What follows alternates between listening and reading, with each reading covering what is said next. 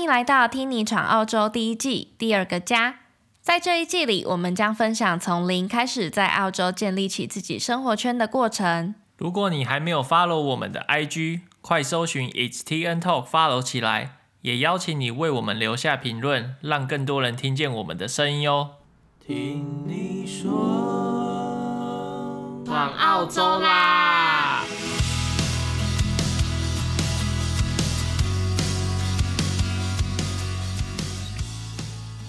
嗨，大家好，我是 Ting。Hello，大家好，我是 Nick。欢迎来到第一季的第三集。那继上周聊完墨尔本的租屋和搬家琐事后嘞，我们在租屋处经历了一场非常特别的插曲，所以我们决定临时改变了我们的主题。没错，我们这周呢，想要来跟大家聊聊在澳洲租房的各种 鸟事，还有我们出门在外应该做好怎样子的准备，和发生意外的时候该保持着怎么样的心态。然后现在做一个小插播，是澳洲现在已经开放十六岁到三十九岁的人可以预约辉瑞疫苗了，也就是 Pfizer。昨天早上七点正式开放了，所以我和 Nick 昨天就起了一个大早，然后开始不断的想要进入澳洲政府的网站，但是一直进不去，然后后来拖了非常久，我们大概到下午哎三四点嘛，然后才我们两个都正式预约到，而且都是在不同地点，然后反正嗯很奇怪的地方，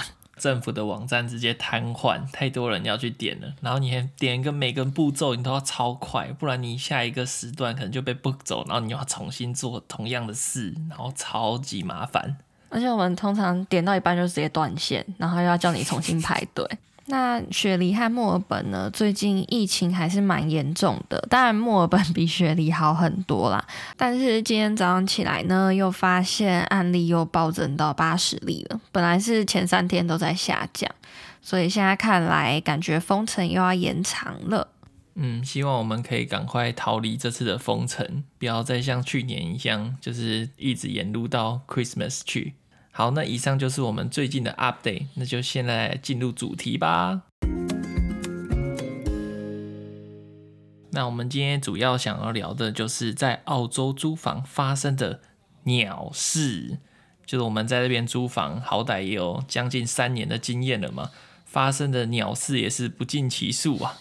像我们最近来听来 update 一下，我们最近发生的事情有多鸟。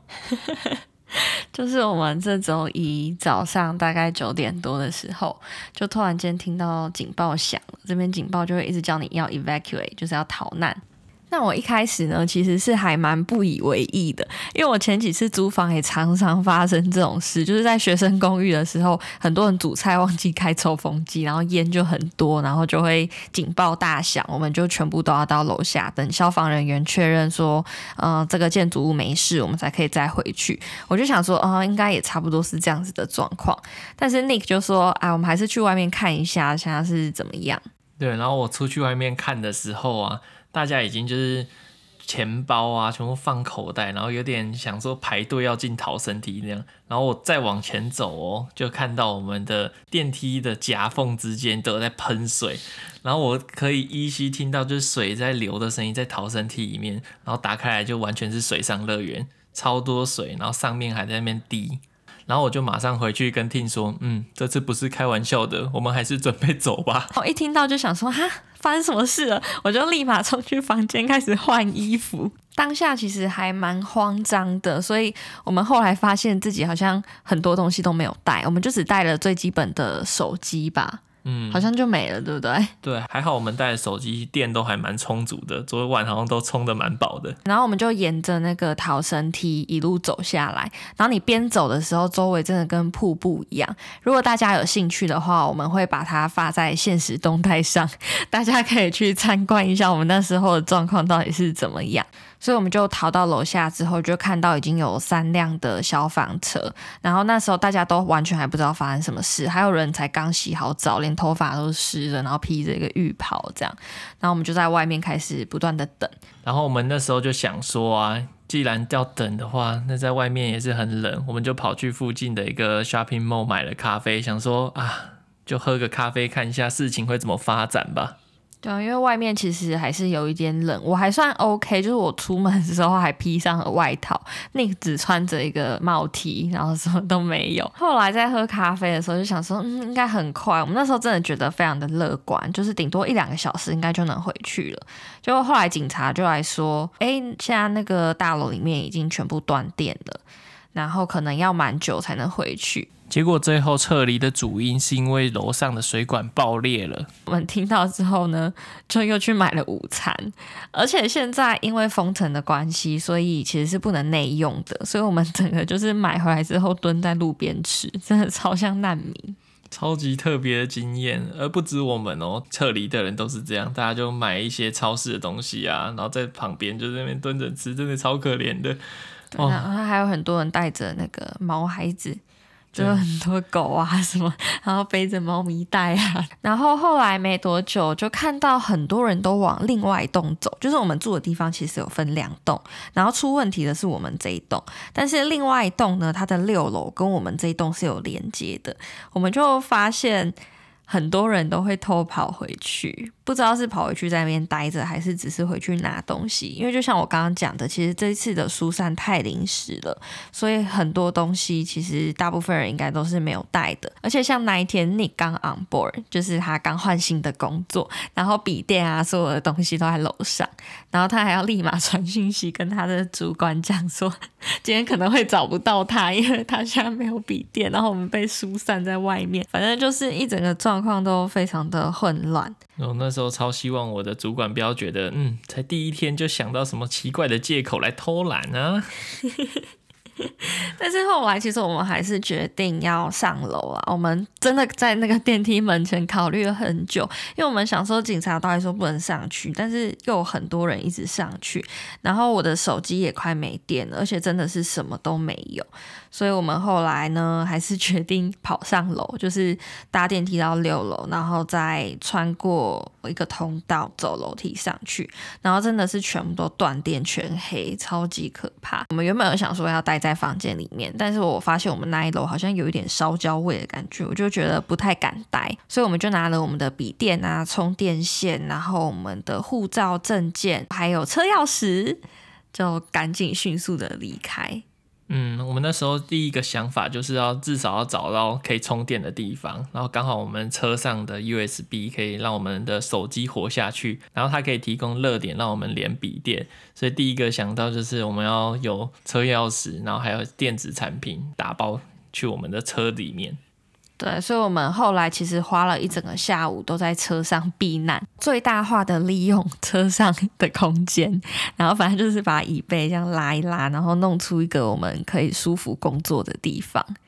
对，车上办公室一日体验，我那时候真的觉得蛮有趣的，但是蛮闷的。过了大概两三个小时之后，就觉得快要闷死，我就已经有一点快要受不了了。然后加上我们那时候就刚好收到大楼寄来的 email，说今天这里可能是没有办法修好了，因为水电工最快最快要到晚上十点才赶得过来，所以他就已经强烈建议我们可以去亲友家借住，或者在外面找一个地方。我们就马上决定。要爬楼梯回去我们的房间，然后拿一些衣服啊和一些简便的用品，然后同时也把冰箱里面一些比较贵重的食物先把它运出来，准备今天要先把它吃掉。然后就联络了一个朋友，然后他们就也非常好心的收留了我们。对，我觉得还好，我们那时候做决定还蛮快的。那时候天其实还没太黑，然后其实那时候官方通知还没有说今天完全不能住，他其实就是说你可以去外面住，我们会解除你五公里的限令。就是现在疫情期间，我们有一个 travel limit，就是我们只能到五公里以内的地方，但是他现在就可以解除那个限制，那我们可以去更远的地方找亲友家借住。所以我觉得还蛮庆幸，我们那时候蛮快去联络我们的朋友啊什么的，找到一个可以让我们住一阵子的地方。而且我那一天一整天都是在发现时，我就想说一定要把这个过程给记录下来。觉得还蛮感动的是，蛮多朋友都有问说：“哎，状况还好吗？”然后如果不行的话，我们家有空房间，也可以来我们家住。虽然有一些非常的远，然后还有一些是真的不怎么聊天的朋友，让我觉得哇，很受宠若惊。对啊。所以我们反正我们就趁着天色还不黑，就打包好行李了。因为我后来看我们。呃，其他的一些邻居啊，你可能下班回来就已经很晚了，然后你真的很难再找到地方住。然后大概在晚上六点多的时候，就又寄来一封 email 说你今天必须要撤离，然后警察已经去敲，就是挨家挨户去敲门，让大家出来，就是今天这栋不能住人，因为我们每栋大楼都有一个叫 fire protection 的机制。然后，因为现在断电，所以现在没有办法确保自己的消防安全，所以其实，嗯，消防局那边就不会让这栋建筑物可以再住人，所以我们就被迫得全部撤离。然后原本觉得说这个撤离可能只会花上一天，可能隔天就可以回来了。那我们还想说，哎，冰箱不要打开的话，那些食物应该就还可以继续用。结果我没想到，就是一直陆续一直在收 email，然后从一天变成三天，然后一直到昨天，也就是星期三的时候，我们收到 email 已经说要到九月六号。九月六号是个什么概念呢？就是我们必须在外面住两周。所以其实昨天看到那封信还蛮沮丧就觉得啊。这种啊，我有家，但是我又不能回去，然后又还要麻烦朋友，就觉得非常的不好意思。因为，嗯、我们现在就是暂住在朋友的一个房间里面，然后就会压缩到他们的生活空间，然后每个人也是需要上班啊，然后开会啊什么的。一开始当然是觉得很幸福，因为在拉档期间能见到朋友，真的是非常非常不容易的一件事情。所以，我们一开始啊，每天其实我们到现在也是，我们每天都像在开 party 一样，嗯。煮火锅啊，然后各国料理啊，什么都有，就其实非常的开心，就很像共享办公室的感觉。但是其实还是会觉得很不好意思。对啊，从我们打包的行李就看出来，我们那时候打算可能就待个一天两天就要走人了，然后到后面被通知说可能要三四天，然后现在又说要这么久，就觉得啊，到底是要怎样？对啊，就而且现在他要怎么赔偿啊，或者是呃住外面酒店能怎么补偿啊，或者是有没有什么上限赔偿的上限啊什么的都还不太清楚，所以其实我们现在也就是等看大楼啊，还有我们的中介打算怎么处理这件事。那其实相对于其他人来说，我自己觉得我们真的是已经蛮幸运的，因为我们至少还有朋友可以投靠，然后我们两个人其实除了工作上真的非常的不方便，这点让我很不爽之外，其实其他还 OK。你看，像其他人，他们可能是学生，没有什么收入，然后最近又因为 lockdown，很多人根本就没有工作，然后或者是你携家带眷的，其实就会变得非常的不方便，在外面也不好找房子。你看最近疫情这么严重，要叫人家住外面，我真的有很多安全上的一些疑虑，这样，嗯。对，我们算是比较没有这么不方便的那一群了，就只有工作上比较麻烦而已。所以，我们接下来其实也还在看之后后续会怎么样。那可能到时候也可以在 Instagram 再继续跟大家更新一下。所以这一个呢，就是我们最近一次发生觉得真的超级鸟的事，我觉得一生大概非常的难忘吧，这种经历。非常难，而且是呃，这周是 Nick on board，然后下周其实换我 on board，就是我也找到一个工作，然后我下周要换到另外一个工作去，所以我们整个就是哦，最需要一个好好工作的地方的时候被赶了出来。我们就是在朋友家 on board 了两次。对啊，没错。好，那经过这一次很灾难性的逃难经验之后呢，我们两个就在那边醒思啊，想说。如果真的就是灾难发生的时候，你到底该做些什么事？因为其实你不要想着说这些事都不会发生，等到真的发生的时候，你可能会慌到不知道该拿些什么东西。所以我们两个就开始讨论说，什么东西其实是最重要的。对，因为我们第一次逃难下楼的时候啊，我们不是只带了手机嘛，然后还冷得要死，就想说天哪，刚刚其实有不少时间，但我们怎么会没有想到呢？其实冷静下来，钱包、护照。这肯定要拿的啊，还有像钥匙，你的家里的钥匙啊，还有如果你有车的话，当然也要记得拿车钥匙。就是好像觉得，哎，好像其实有很多东西是我们预先如果脑袋有这个概念，有这样子的想法，我们是可以做得更好的。嗯嗯嗯。然后如果你有余力的话嘞，一些贵重物品或者你工作用的东西，笔电啊、行动电源，当然这些是在比较没有危险性的状况下，你才会去拿的啦。对啊，如果是有地震还是火灾的话，就是 还是先跑吧。对，先跑再说。对，命比较要紧。如果拿了一堆东西，别人应该会觉得你很奇怪。其实像我们这次下来啊，其实大家顶多背一个包包吧，就是也没有看到大家大包小包，因为一开始其实还不太清楚到底发生什么事，所以就是最必要的就是我刚刚前面讲的手机、钥匙、钱包、证件这些，应该算是比较需要一定要拿到的。对，然后我们后面有讨论说，其实我们应该要有一个逃难包放在家里才对，那里面的东西就会有像保暖衣物啊。干粮啊，急救箱，你这样拎了就可以走了，在外面至少不会真的 冷死啊、饿死之类的。对啊，其实这个东西真的是还蛮有必要性的。当然，我们也没有办法说到底要放怎样的东西最好，因为每一个地区都有它可能会需要的东西。像我们现在是冬天，就比较冷嘛。然后像之前，呃，我美国朋友那边，他之前在德州，就是有大雪啊，然后不是非常的严重，也断电啊，然后也没有食物啊什么的。那他们要准备的东西可能又更加的不一样。但不管怎样，就是一定必须得准备的，因为你完全不会知道，就算你今天不是要逃难到外面，你也有可能。家里突然间断水断电，你会需要一点东西来支撑，你可以活过一个黄金救援时期。那这个东西就会变得非常的重要，就是一样回归我们刚刚讲的概念，就是不要觉得这些事情不会发生，因为当它真的发生的时候，你真的会很痛苦。嗯，有点像不经一事不长一智。经过这件事，才发现哦，好有一个这个应该是不错了。对啊，我们就是遇到了嘛。对。然后我们还有另外一个想到很重要的是，叫做紧急预备金，就是我们在这次被驱离的过程中，我们等于就是要在外面生活将近两个礼拜的时间。如果你平常没有一笔钱是存在那边，然后你可以在那两个礼拜或者你逃出的时候运用的话，那也是一件很麻烦的事。等于说你根本没有足够的资金去支撑你那两个礼拜的生活。这就比较像是我们平常说的 emergency fund 嘛，因为像我们最近其实有接触到比较多理财的东西，然后我自己也有组一个读书会。那我们之前就一直讲到说 emergency fund 很重要，就是你一定要有，不然你突然间如果发生了什么事，不管是身体上有什么问题，还是住家上什么的，我就想说，哎，年轻人真的需要这个吗？对，真的需要，因为像我们现在要在外面待两周，那如果没有任何钱的话，那我们到底要去哪里呢？像我们昨天就有收到 email，因为陆续有蛮多呃邻居，就是我们其他。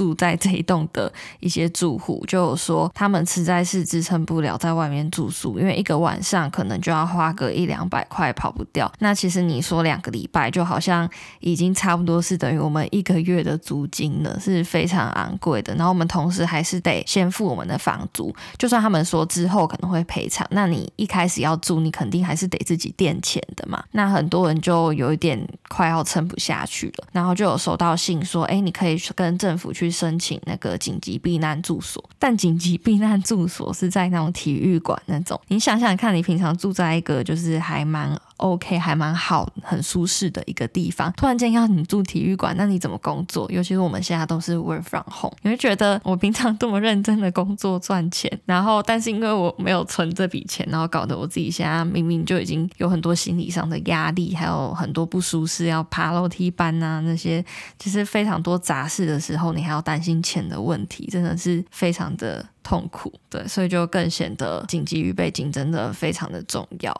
嗯，而且很多像西家带眷啊，小家庭那个，如果你要去住那种住所的话，确实是一个很不方便的一个地方。所以不论你今天在哪里，其实都非常的建议去存 emergency fund，因为你真的不知道意外什么时候会来临，你什么时候会突然间需要用一笔钱。那经过这整件的事情，我们最后想要给一个小感想呢。第一点就是，当一些灾难来临的时候啊，你就是先不要慌，然后冷静的去处理危机。像我们刚才讲的，当听到那些紧急撤离的一些通知的时候，你就可以拿一些你之前已经准备好的，像逃难包啊，或是你早就已经想好说你最重要的东西，像手机、钥匙、钱包、证件，你就可以很快速的去逃离，然后并且拿到所有你该拿的东西。那在逃离之后啊，一定还是有很多后续的状况要处理嘛。因为我们刚刚就是安全优先啊，安全顾好之后，一定还是有很多大楼，像我们现在还是要沟通协调啊，然后看到底什么时候能回去，然后后续的补偿是怎么样。那当然，在这一段过程的时候，像我自己也是，我也会一直想说，啊，要是不这样子的话，我现在还可以怎么样怎么样？要是怎样的话，其实我觉得就要让自己不要一直去这样子想，因为事情就是已经发生了。我们现在只能好好的去解决它，看怎样子可以是嗯、呃、一个最好的状况。但是在心态上，当然还是要花一点时间去做转换呢。这可能真的也是大家真的遇到这件事之后，亲身去体验才能知道。那最后一点就是，我们这次是租房子产生的事件嘛。那在澳洲，其实消费者的权益还是蛮受保障的。所以当发生各种事故的时候啊，其实还是要比较积极一点的去了解自己的权益，去追说后续的处理方式是怎么样。然后也可以就是寻求一些法律的协助啊，或者是什么，就不要觉得啊自认倒霉啊，或者是怎样。就是有时候其实自己的权益就是自己争取来的。那我们就一起好好把这件事情解决，然后也看后续状况怎么样，然后再跟大家 update，让大家了解一下。那今天的节目就在这边告一个段落了，欢迎你们到我们的 IG It's TN Talk 贴文留言。或传送私讯跟我们分享，你有没有一些紧急的避难过程？然后你当下的做法是怎么样的呢？大家也可以来留言给我们一点加油和鼓励哦。对，Ting 很需要你们的鼓励。然后我们会在之后的节目中留一段时间念出来做回复。Ting Nick，我们每周在这里听你说，拜拜。拜拜。